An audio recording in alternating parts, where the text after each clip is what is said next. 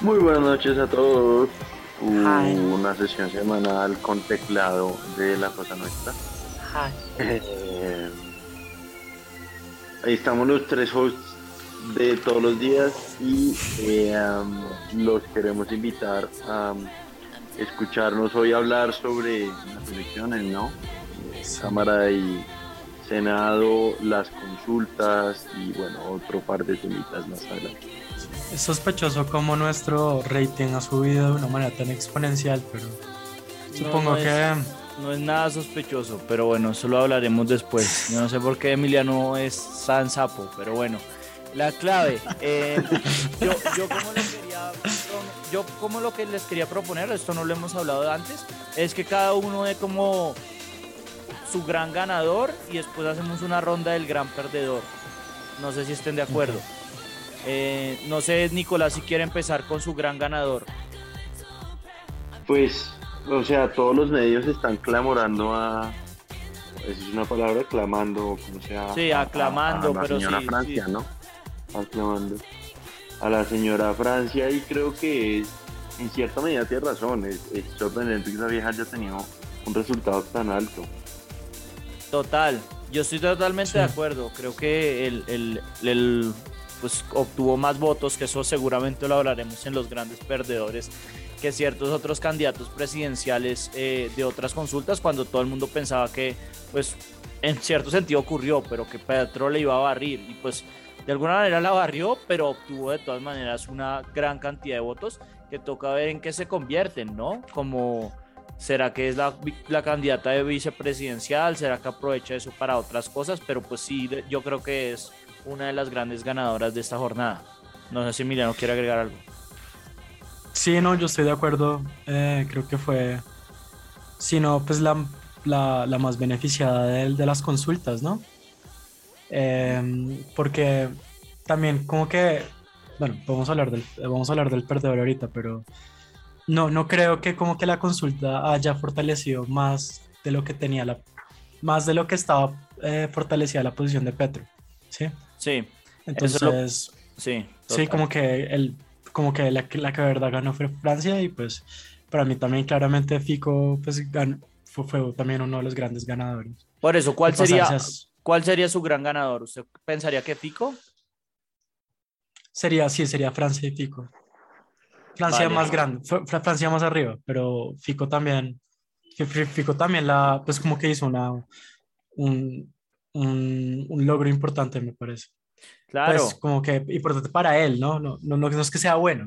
sí, sí, sí. Para aclarar. Sí, estamos acá estamos hablando de análisis, no necesariamente de lo que nos guste. Eh, pues que a mí no me gusta ninguno, pero bueno, el caso es que sí, yo creo que Fico es definitivamente uno de los grandes ganadores, eh, si no el gran ganador, porque definitivamente pues quedó muy claro para mí, yo creo que para la vasta mayoría de la gente, y eso lo hablaremos también después con los perdedores, pero em, que pues que él salió como la, la, alternativa a Petro. Incluso, pues yo creo que ustedes ya se enteraron y pues a los oyentes también que, que Oscar Iván Zuluaga retiró su candidatura de papel para, para apoyarlo. O sea, queda muy claro que todo el mundo ya está diciendo como esta es la alternativa, ¿no? Casi que este es el de que salimos es, es sí pero casi que más que la, este es el de Uribe, es este tipo tiene los suficientes votos y el apoyo popular como para ser el que le va a contrastar a Petro. Y, volvemos a una narrativa un poco como de hace cuatro años, ¿no? De exactamente la misma. Petro.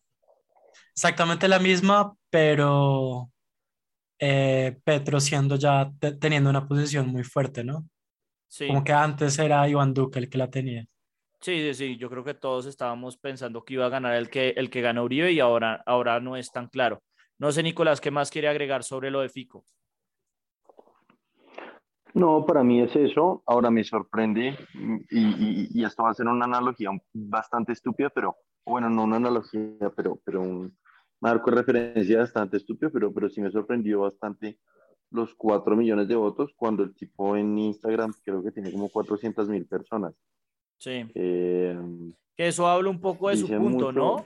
De mucha gente que, de, de, primerazo ya, como usted creo, Nicolás, ya se puso a votar por él de una vez para que le armara contra Petro. O sea, hay mucha gente que, que seguramente lo apoya, o, o, mejor dicho, que no lo apoya a él, sino que vota por él porque lo ve como la alternativa, ¿no? Sí, sí, ahí, ahí creo que sonó a que yo voté por Fico y no es el caso, pero sí. No, no, no, yo, no sé, yo, no sé, por quién votó, pero como que usted se notaba que iba a votar y creo que su voto al Senado reflejó eso, como que eh, lo que ya estaba votando era muy, mucho más en contra de Petro, más que por alguien que usted creyera, ¿no? Puedo estar equivocado. Sí, yo realmente, yo realmente más que votar en contra de Petro es que para mí es bastante claro que se mantiene una, una fuerte, un fuerte pie en la presidencia. Eh, ya veremos qué pasa, pero, pero me parece bastante eh, factible, por lo, que, por lo que me pareció razonable ponerle oposición en el Senado y hmm. en la Cámara, pues entonces voté derecha pensando en eso. Sí, y yo, y yo, creo que mucha gente, lo que usted hace, eh, creo que el punto que usted hace de los seguidores en Twitter refleja que mucha gente votó así tácticamente como usted. Yo creo que hay mucha gente que votó por Fico por eso, no tanto porque y lo pues, Y ese es el problema, ¿no? Que la gente en Colombia vota en contra o la verdad no votan por un candidato que, que, quieran, sino que votan en contra de los otros candidatos. Pero pues en parte yo creo que es porque nadie cree en nadie, o sea, a duras penas yo creo que hay gente que sí cree en Petro, pero el resto mm. como que nadie más cree en nadie, o sea, no sé, yo por eso también no, no voto, la pero... Familia y los, y los amigos de colegio, pero ya. Sí, más o menos, yo creo que siempre ha sido votar por el que menos mal le cae a uno, y, y eso es decir mucho. Yo voy a terminar diciendo un poco, ah, recalcando nuestras predicciones. Yo creo que el gran ganador es el, es el Centro Democrático, que en, en Senado obtuvo 14 curules. Yo le estaba prediciendo 7. Emiliano más o menos me decía que, que, que, había conseguido como media curul, más o menos ahí posado un man ahí camuflado. Eh, y, y, 14 curules, eh, o sea, muy parejo con las demás. Exacto, yo, yo ahí voy a hacer rápidamente el, la proyección, que eso siempre termina cambiando, ¿no? Pero se piensa que Pacto Histórico 16, Conservador 16, Liberal 15, Alianza Verde y Centro Esperanza, la coalición 14 y el Centro Democrático también, Cambio Radical 11, Partido de la U 10. Entonces, pues, eh, y pues mira con 4. pero, pues eso es lo que me parece como que y analizándolo así, como que el pacto histórico no logró una bancada verdaderamente importante, ¿no? Claro, claro, eso, eso, lo vamos a hablar yo creo que ahorita cuando hablemos de los perdedores, pero definitivamente, o sea, todos ahora ah, lo, lo damos por muerto, sobre todo ahora que Uribe no estaba eh, saliendo a consulta y a pesar de eso hubo mucha gente que salió a votar por el Centro Democrático. Yo creo que el gran ganador de, de toda, la, de toda la jornada en, actores principales, yo creo que ustedes dieron dos grandes ganadores, que son Francia Márquez y, Fico, pero no obstante, yo creo que el Centro Democrático acá mostró que todavía es eh, un partido que, que, está vivito y coleando, mejor dicho. ¿Quién era el líder de la lista del Centro Democrático? Era Miguel. Parece que tiene 13 años. Miguel Uribe, el que se había lanzado para la, para la lista, pero de hecho, más gente votó por más gente votó únicamente por la lista. Es decir, que para mí es como más reflejo de el que diga Uribe, que todavía hay gente que todavía vota sin importar quiénes son los candidatos. Yo así no, Pero también creo que ese también es un gran ganador, como Miguel Uribe, y así fue puta, lo vamos a ver. Él va a ser el líder de la oposición. Va a ser el líder de la oposición y pues si todo sale como, pues como está pintado, ¿no? Nicolás quería decir algo, ¿no? Sí, no, yo iba a decir solo que su, su, adjetivo, o bueno, no sé, el, figure of speech, pero, pero usted decir que, que hay gente que todavía vota eh, cambio radical ciegamente, yo creo que el, los bueno, por cambio radical solo votan los corruptos, pero por el centro democrático sí votan ciegamente por el que digo Uribe, pero continúe, qué pena. No, no, ya solo iba a decir que, que, que decir que todavía, como diciendo que es que se están muriendo, pues Sí, se están muriendo, pero, pero aún queda bastante para, para eso. Pues. Pero pues digamos que a, gran parte, pues porque el, Centro Democrático siempre había sido lista cerrada y ese es el punto, que es la primera vez que es lista abierta y por eso es que Emiliano también pone ahí a, Uribe, pero si vemos, por ejemplo, también pues María Fernanda Cabal quedó también de, de segunda, pero pues para mí, además de que son candidatos famosos, yo creo que son los números, ¿no? El 1 y el 100 que son números fáciles de recordar. Y como digo, y también por encima de ellos está el voto únicamente al partido. Entonces yo creo que tampoco es que hubo mucho discernimiento eh, crítico por quién iban a votar, sino que eh, un poco lo importante era votar por el partido, yo creo. Puedo, que esté equivocado, como bien dice Nicolás. Em, no sé qué otros ganadores quieran hablar. Eh, o quieren que nos pasemos a la parte más divertida que es la de los perdedores. Yo, por ejemplo, eh, ahí rápidamente, y no es alguien que me parezca divertido porque el tipo es un asme reír, ganador definitivamente el tal Miguel Polo Polo. Yo no sé si se dieron cuenta que el tipo va a estar en el Congreso y que es como conocido por ser el más, el lamebotas de, de Cabal y de los demás políticos uribistas y pues muestra un poco, yo creo que eso fue como la campaña tan grande que le hicieron los youtubers que todo el tiempo se estaban burlando de él y pues así es, ese es el problema, ¿no? Burlarse tanto le da, como dice siempre Nicolás, no hay nada, no hay nada, no hay tal cosa como mal publicidad, ¿no? Entonces sí, le dio nombre y, pues lo vamos a ver en el Congreso semejante idiota. Eh, pero, pero no sé, ¿a quién más ven como, como gran ganador? Bueno. Mm, no, realmente yo a esos que ya comentamos. Vale, pues entonces eh, empecemos con los perdedores, que esto es eh, más divertido de alguna manera. Eh, Nicolás, no sé si quiere empezar. Em, perdedores, para mí, Catherine Ibargüen y esta otra... Mabel Lara. Deportista, ¿cómo era que se llamaba?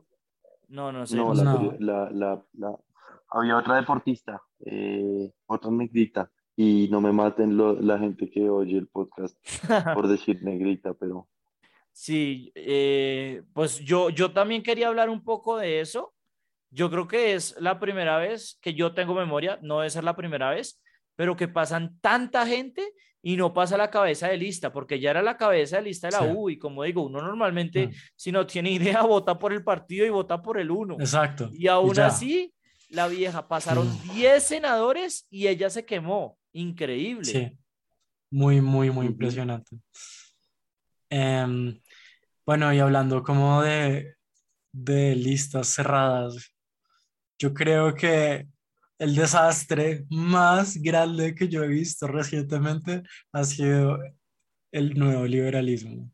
O sea, un partido que le ganó el voto en blanco. Vamos teniendo buenos candidatos, ¿no? Em, pues, ¿quién? Mabel Lara, ¿quién más estaba ahí? Estaba ah, Sandra Borda, estaba Galán, ninguno pasó. Muy impresionante. se, quemaron y, no estuvieron ni cerca, pero... No estuvieron ni cerca de tener un solo representante. Claro, es absurdo. y si Galán se lanzó de sexto es porque de verdad tenían mucha fe, ¿no? Sí, ellos querían tener una bancada grande y no lograron ni siquiera un senador. Sí, uff. O sea, qué desastre. Sí, pues... Y teniendo una buena lista, como que tenían una buena lista. Yo creo que Sandra Borda estaba seguro que iba a ser eh, senadora en su mente, pero pues la realidad es otra. Eh, pero sí, no, definitivamente eh, yo ahí voy a aprovechar para copiarme un poco de la de, de, la de Emiliano, porque, porque pues ah, yo, dado que ustedes nombraron otras que para mí eran más, no tanto los grandes perdedores de la noche, pero sí definitivamente perdedores. Eh, para mí eh, le sumo ahí a lo de Fuerza Ciudadana. O sea, literalmente solo votaron por el primero, por Gilberto Toro, Tobón, y algo por Rafael Martínez. Después nadie votó por nadie más. Holman Morris obtuvo 9.500 votos. O sea, se man ya claramente lo que le están diciendo es quédese con su canal de YouTube, que acá en la política no sirve para una mierda, weón. 9.500 votos. Yo la verdad es que yo le tenía resto de, de, de respeto a esta coalición. Yo de verdad pensaba que estos tipos iban a obtener resto de curules y se quemaron. Y se quemaron feo además. Y pues también como que hablando de, pues, de ganadores también, los grandes ganadores son los partidos, partidos tradicionales que mantuvieron y aumentaron sus curules en el Senado, ¿no? Sí, sí, sí, claro, claro, claro, definitivamente. El Partido Conservador y el Partido Liberal. Sí, em, y bueno, yo pues como ahí, ahí se trampa para poner ahí también a Fuerza Ciudadana, que también lo quería hablar, pero para mí em, es, es, raro decirlo, pero porque fue el que pasó de su, de su consulta, pero yo creo que Fajardo es el gran perdedor, o sea, el hecho de que mm, Francia Márquez le haya ganado en, en votos. Eh, lo dobló, ¿no? Era algo así, lo no, no, no, no, no, tampoco, tampoco, tampoco. No, sí le ganó, pero no, no fue por casi nada. Eh, pero, pero pues igual, o sea, sin, sin importar, como que la que todo el mundo pensaba que iba a ser como barrida, pues que en cierto sentido lo fue, pero pues igual, a pesar de ser barrida por, por Petro, eh, le saca más votos que el ganador de la coalición de esa de, de los, de los aguapaneleados, pues es como muy triste. Entonces, eh, yo la verdad, eh, o sea, en un mundo distinto, pues yo sé que Fajardo no es tal cosa, pero además con los líos políticos que tiene, yo me daría al, costado y, me y probablemente mandaría a mis, a mis votantes hacia Fico, porque pues este tipo de verdad, ¿cómo va a creer que va a ser presidente con semejante votación tan paupérrima? No sé, yo creo que ustedes están ah, más o menos de acuerdo. Pero yo creo que hay pocas personas tan tercas en la política como este señor. Yo, lo, yo vi un debate de él del Centro de la Esperanza y su introducción era, esta es mi tercera eh, vez que yo me postulo a la presidencia, o sea que el tipo lo ha hecho, ha, estado 12 años en esta vuelta y no ha cambiado. No ha cambiado nada de su, de, su, de su discurso, de su forma de hacer política, no ha cambiado ni mierda. Entonces, pues no sé, yo creo que sí es de esas personas que, que van, a estar en primera vuelta toda su vida. Sí, pero pues a diferencia de Serpa no va a estar ni cerca, porque este marica nunca va a estar, nunca ha estado cerca, solamente cuando se lanzó de vicepresidente de Mocus al menos. Eh, pero, bueno, de pronto acá incluso, también...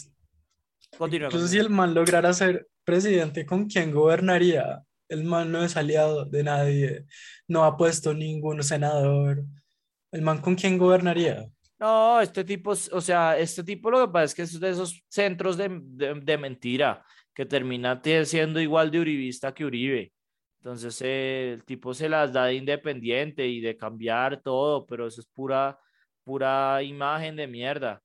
Eh, pero no, este tipo igual gobernaría fácilmente con, con, las, como dijo la gloriosa Ingrid Betancourt, con las maquinarias políticas de siempre.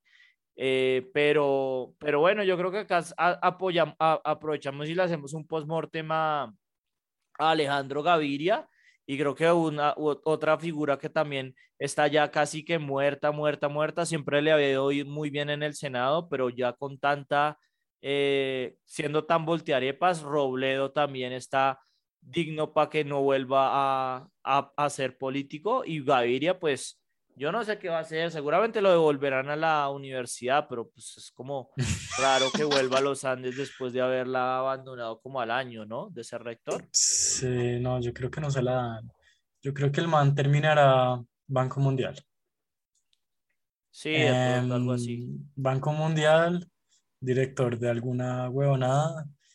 Y bueno, sí, RIP Ripe, pero definitivamente que Robledo, si ese tipo sí, paila, paila, paila, paila. Y el de los tractorcitos, no, ese man va a seguir. El otro man, el man que fue el segundo más, más, más, votado. ¿Quién, Fico? ¿De qué está hablando? No, no, no, en la coalición de la ah, esperanza. Eh, no, era Amaya quedó de tercero, de segundo quedó Juan Manuel Galán con su partido ah, de liberalismo con su desastre de partido. Bueno, entonces el de Amaya quizás también es medio rip. No sé, eh, pero bueno, eh, creo que hay más perdedores por hablar. Yo creo que, o sea, es difícil decirlo de perdedor porque obtuvo más, más eh, votos en el Senado que cualquiera, pero a, a, pesar de eso, el Partido Conservador obtuvo los mismos curules. Pero pues yo sí creo que dado la cantidad de gente que votó por Petro en consulta, que es casi cuatro millones y medio de personas, la mm. mitad únicamente eh, votó por él en el Senado o por, la, por mm. el eh, pacto histórico en el Senado, lo cual era un reflejo muy grande de lo que habíamos hablado, de qué tanto se va a trasladar el apoyo a Petro en, en Senado y Cámara, y creo que yo lo pondría al pacto histórico, a pesar de la gran cantidad de curules que obtuvo como uno de los grandes perdedores, porque esto, si, si Petro quiere gobernar, yo no sé con quién le va a tocar aliarse, le, va a tocar prostituirse con medio, media, medios partidos tradicionales, que es un poco lo que dijo Emiliano, para poder gobernar. O va a ser como la estrategia de él, pues es hacer una constituyente, ¿no? Y si no logra pasar por Congreso, la va a pasar por plebiscito y se va a nombrar amo y señor de Colombia. No, no, no, no, o sea, eso sí. Esa es la estrategia de él. No, es la estrategia de él. No, eso sí es, eh, eso ya es demasiado The Economist eh, parecidos con Chávez que se está leyendo. O sea, el tipo sí quiere una constituyente. Yo no entiendo por qué, siendo que él, pues siendo parte del M, fueron de los que forjaron la, la constitución del 91, pero yo creo que es porque el marica se cree como Mandela y cree que puede unir a todo el mundo. Por eso que se llama pacto histórico. Siempre el tipo le le ha apoyado mucho el pluralismo. Pero bueno, ¿ustedes qué opinan de, de, eso? De, bueno, usted ya dijo que usted cree que el tipo básicamente se quiere convertir en Maduro. Eh, Nicolás, ¿cómo la ve? Pues, o sea, digamos, entiendo un poco el, el, el, el feeling y lo comparto. En últimas, me sorprendió que el Senado quedara tan, tan de derecha y centro. Eh, yo esperaba que hubiera un poco más de balance, que si bien el Senado quedó un poco balanceado, el, el, la Cámara quedó completamente medida hacia la derecha, ¿no? E, eso fue, eh, pues no es raro, pero, pero pues eh, a pesar de que el pacto histórico obtuvo, obtuvo más votos, pues lo obtuvo seguramente en regiones eh, más centrales, porque pues a pesar de obtener, que yo acá estoy viendo, 220 mil votos más que el Partido Liberal, obtuvo 25 curules y el Partido Liberal obtuvo 32. Eh, entonces, eh, sí, lo que dice Nicolás quedó muchísimo más, eh, más jodido en la Cámara, incluso, ¿no? Yo, yo también quiero como que decir que el Senado también pues ganó mucho verde, ¿no? Como que los verdes ganaron 14 puestos, que era algo impensable hace ocho años, ¿no? Yo creo quedaron como una fuerza pues fuerte en el Congreso. Sí, en general es raro, ¿no? Porque todo es como que se dividió todo em, un poco como eso, como reflejando un poco la polarización de que, yo no sé, esto me parece a mí muy, muy como una distribución uniforme, ¿no? Como que le pusieron un bot y un bot puso eh, cara y sello y el que sea ahí al azar, ¿no? Pero sí se siente que como que todos los partidos estuvieron o sea, yo creo que ningún partido se puede quejar mucho de la, del resultado, salvo pues yo creo por eso lo pongo como gran perdedor al pacto histórico, que es como, pues subimos en curules, pero para ser honestos, si queremos gobernar, 16 no nos alcanza. Mm. Sí. Eh, o, pues, o, gobernar con decreto, con estado de emergencia. Sí, sí, pues, pero eso sí, o sea, ¿qué, qué chances de gobernar hay así? Pero bueno, yo creo que ahí ya hablamos de, de eso, de cómo quedó el Senado, cómo quedó la Cámara, las tres consultas, eh, los ganadores, los perdedores. Creo que perdedores nos hacen falta un par, pero no sé, eh, ¿ustedes tienen algo más que, que, que sientan que, que, queramos cubrir? Nada, que tocaba votar por ah. Petro, como él mismo lo dijo, recibir la plata, pero votar por Petro. Vale, eh, creo que ese es el, el segue perfecto hacia el idiota de la semana, que pues eh, como bien dijo Nicolás, yo creo que fuerte candidato es el tweet que además pidió el tipo que le dieran retweet. O sea, no solamente fue un tweet, sino que fue como, denme retweet a esta genial idea, que fue como, ok, si van a recibir plata, ok, háganlo, pero como traicionenlos, ¿no? Voten por mi partido. Ni siquiera dijo voten a conciencia, dijo hagan, reciban la plata, pero voten por el pacto histórico, que es como, no sé, a mí que lo diga, voy a decir una bobada, que lo, que lo haya dicho hasta Holman Morris, Gustavo Bolívar o alguno de los subordinados de él, no me hubiera parecido tan grave. Pero que lo diga el propio candidato, sí se me hace un poco de sinvergüenza. No sé usted cómo la interpreta, Nicolás, porque pues sabemos que es una idiotez, pero ¿cuál es su análisis de la idiotez? Mi análisis de la idiotez, nada, o sea, este tipo haciéndose pasar por el no corrupto, ¿cómo va a poner semejante sinvergüencería de mensaje? Es que manda, digamos, contradice semánticamente todo lo que él ha tratado de demostrar. Si bien no está proponiendo corrupción en sí, pues el lenguaje sí lo induce a pensar a uno, ¿no? Eh, no sé, yo, yo lo como lo veo es... Sí, no sé, o sea, no debería estar diciendo como que no vote, pero diciendo, aceptando la realidad de que, de que la gente lo hace, lo que dices, no le comen cuento y cuando ya tengan que entregar la papoleta, voten por, por el mío. Es que el por el mío es lo que a mí más me molesta, pero qué pena, lo interrumpí. No, no, no, pues sí, o sea, lo que usted dice, sí. No sé, me, me, me, digamos, me dio rabia ver ese mensaje después de los meses, después de la, la, actitud de yo soy el, el, el, no corrupto, el no, bueno, que hoy en día todos se hacen pasar porque es que van a pelear contra la corrupción, ¿no? Pero a ver si Fico también va a pelear contra la corrupción tan maricas.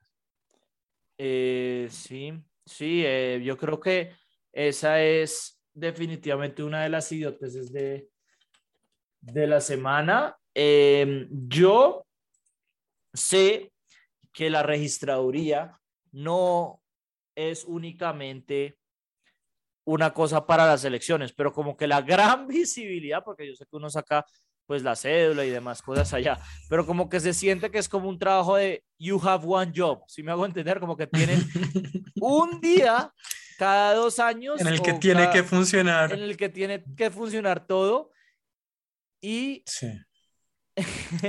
al parecer pues pues todos lo pudimos ver, ¿no? Con, yo tratando diciendo, de decirles a mis papás a las nueve de la mañana ayer dónde iban a votar y no pude. Eh, o sea, cómo se les va a colapsar la página el mismo día de las elecciones. O sea, como que de verdad, qué mierda. Y al parecer, eh, estoy viendo acá la, la, columna de la periodista Paola Herrera, que es creo que de las pocas buenas periodistas que hay en la W, eh, que habla de eso, de que la que se gastaron 14 mil millones de pesos preparando esto, creando nueva tecnología y, al parecer fue, fue una mierda. Entonces recomiendo la, la columna de la periodista Paola Herrera en la revista Cambio. Se llama La chambonada del siglo XXI.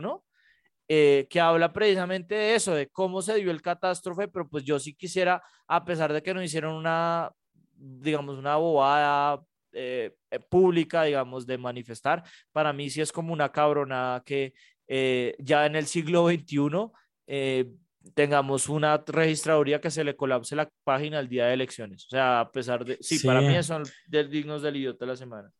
Qué tan difícil es hacer un clúster de Kubernetes, weón, que funcione el día de las hijo de putas elecciones, weón. Es que no es difícil de hacer técnicamente. No, a mí me tocó, a mí me tocó ver dónde yo estaba en, la, en esa lista gigante, em, cuando buscar en orden, en orden, sí, en orden decreciente dónde estaba mi cédula, casi de putas no la encuentro. Em, el no, el mal, como que definitivamente, sí, puede ser la estupidez como quinquenal, güey. Eh, no sé, a mí también me pareció muy chistoso un partido político que es bastante como, como, eh, no sé, como, eh, ¿cómo lo diría? Raro. Como, raro, sí. Es como un movimiento unitario, se llama el Movimiento Unitario Metapolítico. Es un partido fundado por la metafísica y política Regina 11. Entonces es como una vaina muy extraña que la ideología se describe como metafísica, filosofía, populismo e izquierda moderada. Y es una persona que pues, aparentemente como que tiene muchos seguidores metafísicos que decidió hacer un partido. Le quitaron en los años 90 la, la, la personería jurídica, pero en el 2022 logró recoger 80 mil firmas y logró renacer el partido. Entonces, Vamos Pero a votaron, como... votaron, acá estoy viendo en la registraduría, obtuvieron 12.500 votos. los Goyeneches de, de este año, ¿no? literalmente el, el, movimiento más que menos votos obtuvo. Pero están ahí, están ahí, eh, no sé, eh, prediciendo su, el, su éxito en las elecciones. Pero me pareció muy chistoso, la verdad, como que pensar que eso existía en Colombia. Eh, pues sí, yo la, la, única que agregaría, y, y, sencillamente no la he visto, pero sé que Miriano la puso en los temas, es el de... Ah, sí, el de Elon Musk que puso una... una pues que este tipo, si es que le gusta, como dijo Nicolás lo dijo la vez pasada, le gusta meterse en Twitter solo por meterse en Twitter a, a hacer cualquier bobada. Yo, vi una respuesta a ese tweet que decía como, Elon, go to bed, please. Yo creo que hay mucha, yo creo que yo lo, lo, que sí recomendaría es nunca meterse a ver los replies porque ese tipo tiene gente que lo, que lo idolatra, pero que cree cualquier tipo de lo que es de, de, lo, de locura. Entonces acá es un, un, un, logo que dice I support the current thing y atrás tiene como bastantes eh, banderas de los movimientos de la comunidad LGBTI y al lado una vaina de Ucrania, pero, o sea, es un meme re mal hecho, parece un meme hecho como en 1993. Em, y no sé, o sea, la verdad, creo que esto es una invitación para que como que pare, pare de, de fomentar tanta idiotez por, por Twitter, no sé. De pronto no es la cosa más idiota que hemos visto esta semana, dado eh, lo de Petro y la registraduría, pero igual eh, este tipo nunca deja de sorprender las locuras que pone. Y sobre todo, como dijo Emiliano, las, las replies a mí me dan miedo verlas. Yo por eso apenas lo, apenas lo acabo de ver y no me puse a ver las replies porque durante todo el día me han dicho que son gente que está loca. Pero pues también, no sé si ustedes, no sé si vio el de arriba que el man eh, retó a Putin a un, a un combate a, a mano a un combate uno a uno por Ucrania. El que ganaba se llevaba a Ucrania. No, no sé dónde es la más absurda. ¿Dónde? Está arriba, pero es que está. Está arriba, pero es que está. I, I, I hereby challenge I hereby... Vladimir Putin to single combat states are Ukraine. Uy, no, es que sí, es muy. esta puta vida. 280 mil likes la lógica de ese, de ese reto es obviamente redes sociales, pero que Putin supuestamente es, cinturón negro en taekwondo. Sí, sí. Jiu-jitsu. Se supone que se lo acaban de quitar. Pero sí. Pero pues también, también la, la, la, realidad es que muchas de esas fotos, y John Oliver de hecho lo cubrió bien, yo creería, porque a mí John Oliver no soy muy fan de él, pero, pero creo que lo cubrió bien en eso, de que muchas de esas vainas que uno ve a Putin jugando hockey o la foto esta famosa con el oso, pues todos son photoshoots, ¿no? Entonces vaya a saber uno qué, qué tan cierto es. Pero bueno, creo que esta, esta del challenge con a, a Putin, sí es, eh, yo creo que esta es, esta es mucho peor, es mucho peor. Eh, pues, pero además Putin no es un adversario fácil, ¿no? El man es cinturón negro judo. No, Putin lo volvería mierda, este tipo. o mierda. O sea, estoy de acuerdo. Sí, bueno, al mal le tocó vivir la Unión Soviética. Que de, hecho, que de hecho, si uno piensa que, em, que como, como, como ese man le, le o sea, como Elon Musk casco a Amber Heard capaz que tiene fuerza, pero... ¿Cómo así que casco a Amber Heard? Yo no sabía eso. Que no, yo tampoco. Pues, pues no, o sea, legalmente, técnicamente no la cascó, pero todos los, los indicios de, de cuando la vieja salió diciendo que la habían cascado, la vieja al parecer en ese momento estaba saliendo, era con Elon Musk. Ah, porque yo pensé que eso era, o sea, de acuerdo a los testimonios que hemos visto, que eso era muy eh, autoinfligido y pues eh, más que todo fabricado, pues obviamente para desacreditar a Johnny Depp. Al menos eso era lo que yo creía. Ah, bueno, sí, pues eso también puede seguir siendo el caso. Yo solo contaba como, no sé, pues alguna vez Bueno, puede, puede ser, digamos que podemos buscarlo, pero la claridad es, le haya cascado a Amber Heard o no, es un idiota. Y eh, yo creo que hacemos una pequeña pausa y hacemos un tema ahí cortico. Creo que afortunadamente estuvo corto el programa de hoy y hacemos una corta eh, análisis de los mejores covers de, pues, de canciones. no sé por qué tengo que decirlo, pero por si acaso, de, de todos los tiempos. Ya nos vemos. Yay.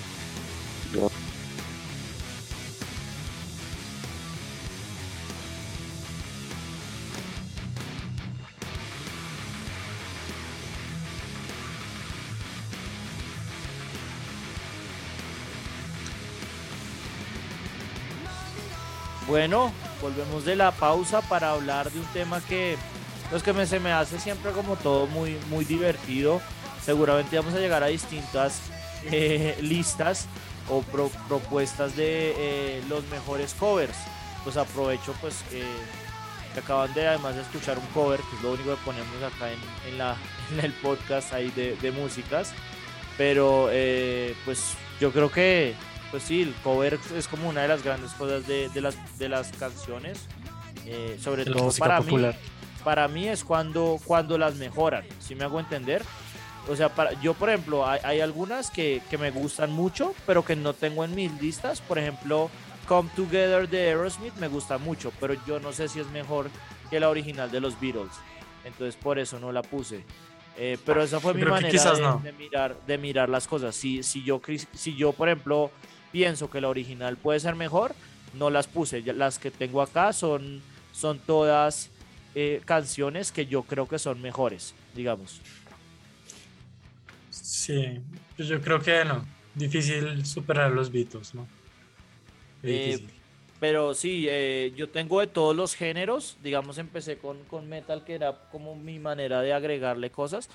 Pero, pero sí, sí terminé haciendo una lista de todo. Eh, no sé eh, quién quiere comenzar con, con no sé si tienen una lista o cómo lo hicieron. No sé, eh, Emiliano, usted, usted qué, ¿cuáles considera que son los mejores covers, mejor dicho? A ver, entonces, yo creo que yo sí me centré como en, Ross, en, en rock, y me gusta mucho como que eh, eso, eso que usted estaba mencionando, como canciones quizás que son más famosas que la versión eh, original. Entonces eh, creo que a mí quizás la que más me gusta de las que estaba viendo es The Man Who Sold the World de Nirvana, que es una canción originalmente de David Bowie. Para mí está en el top, top, top. es mi favorita. Yo la tengo acá en, em, en, en menciones honorables. Continúa, continúe. También tengo. ¿Dónde está? ¿Dónde está? ¿Dónde está? Tengo. Ah, tengo también Tainted Love de Soft Cell. Me parece que es una canción que es mucho más famosa que la original. De hecho, no sabía que era un cover. Pensé que era una canción de Soft Cell. Y pues por último, quisiera mencionar eh, a Led Zeppelin. Ah, When the Levy Breaks, que tampoco sabía que era un, un cover. Hmm. Me fui súper old school, pero... Sí, sí, por, por decir algo, y, y ah, de pronto lo debía haber hablado así también, como eh, acá, acá deberían ser como, yo por lo menos no cuento los, entre comillas, covers, es decir, las que se robaron, ¿se me va a entender? Por ejemplo, Elvis Presley acá merece estar en muchas, mereces tener muchas menciones porque todos sabemos que eso todo se lo robó de, de la música de los afroamericanos, ¿no? pero pues yo no lo cuento y, pues me acordé porque usted mencionó Led Zeppelin, ¿no? Que mm. es un rumor que le robaron de, de, una banda, creo que se llama Taurus, eh, Starway to Heaven. Entonces, ok, no sabía eso. Por ejemplo, pero pues digamos que ni siquiera es un cover, ¿no? Es literalmente voy a coger su canción y, y me la voy a robar, ¿no? Entonces sería, eh, ¿cuál es alguna de Led Zeppelin? No la, no la tengo acá. The Man Who Sold the World. Y la otra no, no me acuerdo. The Man Who Sold the World y Tainted Love. Hmm. Tainted Love. Vale, eh, no sé, Nicolás, si quiere que, proceda yo o, quiere mencionar. Vale, pues yo sí tengo una lista bastante larga, por eso es que me, me interesó hacerla. Eh, entonces voy a hacer mis menciones honorables, que, que son bastantes. Ya eh, Emiliano mencionó la mía de Nirvana. voy a mencionar la de Quiet Riot, Common Feel the Noise, que creo que es la canción, la única canción famosa de Quiet Riot, es esa. Entonces, pues tocaba, tocaba mencionarla porque básicamente fue la que hizo a la banda la banda, ¿no? Em, una de, de, una banda de, de, trash que se llama Anthrax, eh, que se llama Antisocial. Hay muchas, hay muchos covers y todos son muy buenos, pero esta me gustó porque la original, de hecho, está en eh, Guitar Hero y es de una banda francesa. Y es buena la de la banda francesa, pero comparado con, con la de Anthrax es mucho mejor. Y ahora sí voy a hablar de mis menciones eh, honoríficas de, de, pop, que es eh, I Will Always Love You de Whitney Houston, la de And I. Bueno, ¿Es un cover? Y al parecer es un cover. Em, hay una de The Beatles, la de Twist and Shout. Twist and Shout. Es un cover. Yo no sabía. Eh, mm. la de With a Little Help from My Friends. De, no, eso también es un cover. Al parecer, sí. No puede eh, ser, güey. Los manes se robaron la mitad de su fama. y, y, mi último, mi último mención de honor es Walk This Way de Ron DMC. a mí no me gusta, de hecho, la versión original de Aerosmith. Me siento como haciendo trampa porque incluso creo que la mejor versión es cuando hacen, cuando Aerosmith colabora con Ron DMC. Eh, pero mis, mis tres y la uno yo siento que es trampa, es muy propia, pero mis tres son tres. La, número tres es Red Red Wine de UB40. Para mí es top esa canción y yo no sabía que era un cover. Eh, entonces, esa, yo creo que la, la mayoría de las listas que he visto ponen de dos y la, y la dos y la uno tienen algo en común y es que son de Bob Dylan, la original. La dos es All Along the Watchtower de Jimi Hendrix la de parará, pa, pa, pa, pa, parará, para. Bueno, los que no, yo lo imito muy mal, pero creo que la gente lo entiende. Y la uno, que yo creo que Emiliano puede que no le guste, porque yo no sé si le gusta la, original, pero eh, Knocking on Heaven's Doors de Guns N' Roses para mí no, es de lejos. No, ¿cómo voy a decir eso con la primera canción? Claro. Ok. Pero yo, yo, pensé que no le iba a gustar, era porque le gustaba la original de, de Dylan, a mí la, la original. Por eso. Hay, muchos, hay muchos covers de, de, esta canción y la mayoría son muy buenos, pero para mí la de Guns N' Roses es, es otro nivel y a mí la, la original de Dylan no me gusta. No, eh, realmente Guns N' Roses. Gente que no sabe cantar, güey. Usted, no sabe de lo que está hablando, pero bueno. Eh, Nicolás, ¿cuáles son sus, sus mejores covers? Sabe que yo en, en, en, en, este, en este tema estoy bien limitado porque a mí en general nunca me han gustado los covers y claro, salvo las canciones que usted dice, pues que en últimas es más reconocido el cover que la misma canción porque nadie ha oído la canción. Eh, puedo yo no darme cuenta que estoy oyendo un cover em, y, y, y, y, nuevamente, y, y generalmente cuando sé que es un cover, o sea, desde antes ya no me está gustando la canción tanto como la original, pero sí puedo pensar en una canción que tiene creo que infinidad de covers, todos mejores que la original, y para mí es Somebody That I Used to Know de Gotti. Ese man... La pero eso tiene covers, eso es un cover, ¿no? ¿Cómo así? Como que la canción en sí es un cover. O la que usted dijo, la de Gotti. No, es una canción de pues que yo sepa, no. Esa en que yo sepa, no es de él. Pero, pero tiene más covers que, o sea, es impresionante. Em, y me ha hecho así como por decir varios encima, Simorelli, eh, Walk of the Earth, hay varios, Pentatonics, hay varios que le han hecho covers y me han gustado más que la original. Eh, pero, pero sí, otra vez. Pero, por, por ejemplo, ah, una parecida, una parecida sí es, eh, en, a mí no me gustan mucho, pero eh, a mí no me gusta la original de Rihanna, la de Umbrella, y tiene muy buenos covers. Creo que hay uno de Vanilla Sky que a mí me encanta porque es mucho más. me estoy, me estoy acordando de, de, más covers. Qué pena. Voy a. No, no, no, fresco, fresco, fresco. Voy a rehacer mi lista. Como que el top, de hecho, porque la oía mucho cuando era adolescente, mi top top es I Will Survive the Cake. Eso es muy buena. Se lo oía resto esa canción. Me encantaba. Sí. Y, Feeling Good de Muse. Yo también lo oía resto. Pero ¿Cuál es esa? La de. Sí, la, la de Muse, pues, pero es una canción original de. ¿De quién es, Es una canción original como de. Sí, de, de, Soul, creo. Sí, pero, pero, o sea, ¿cómo es? ¿Cómo es la canción? Porque a mí no, no me acuerdo ahora. Birds flying high, I knew how I feel. Birds in the sky. ¿No? Ah, ok. Sí, decía algo la proceso, pero no digamos, no, no es como, qué sé yo, eh, Twist and Shout o I Will Always Love You, así tampoco. No, sí, en jazz creo que es bien, es bien conocida esa canción, la de Feeling Good, y la han hecho como muchos, sí, como muchas cosas, eh, como, es una canción de jazz conocida y que, y que tocan, tocan al respecto. Ahora, una de las cosas que no hablamos, y pues yo no soy tampoco tan, tan digamos, colombiano en música, pero una de las cosas que sí hay que hablar es de este cabrón, ¿no? De, de Carlos Vives, que un poco como que revivió un poco el, no va a decir, o sea, suena, no estoy, estoy, hablando mucha mierda, pero como que la apariencia desde dentro de mi ignorancia es que el tipo sí le ayudó mucho al, al género del vallenato con sus clásicos de la provincia, ¿no? Que todos son más o ah, menos covers, ¿no? Pero es que el vallenato es así, ¿no? Mm como que la naturaleza del vallenato es hacer covers. Pues no es hacer covers, es basarse en una, en una canción y simplemente cantar con, de ella, ¿no? Sí, como que no, tiene pero mucho de... como así, o sea, la piragua, la piragua es un remake completo.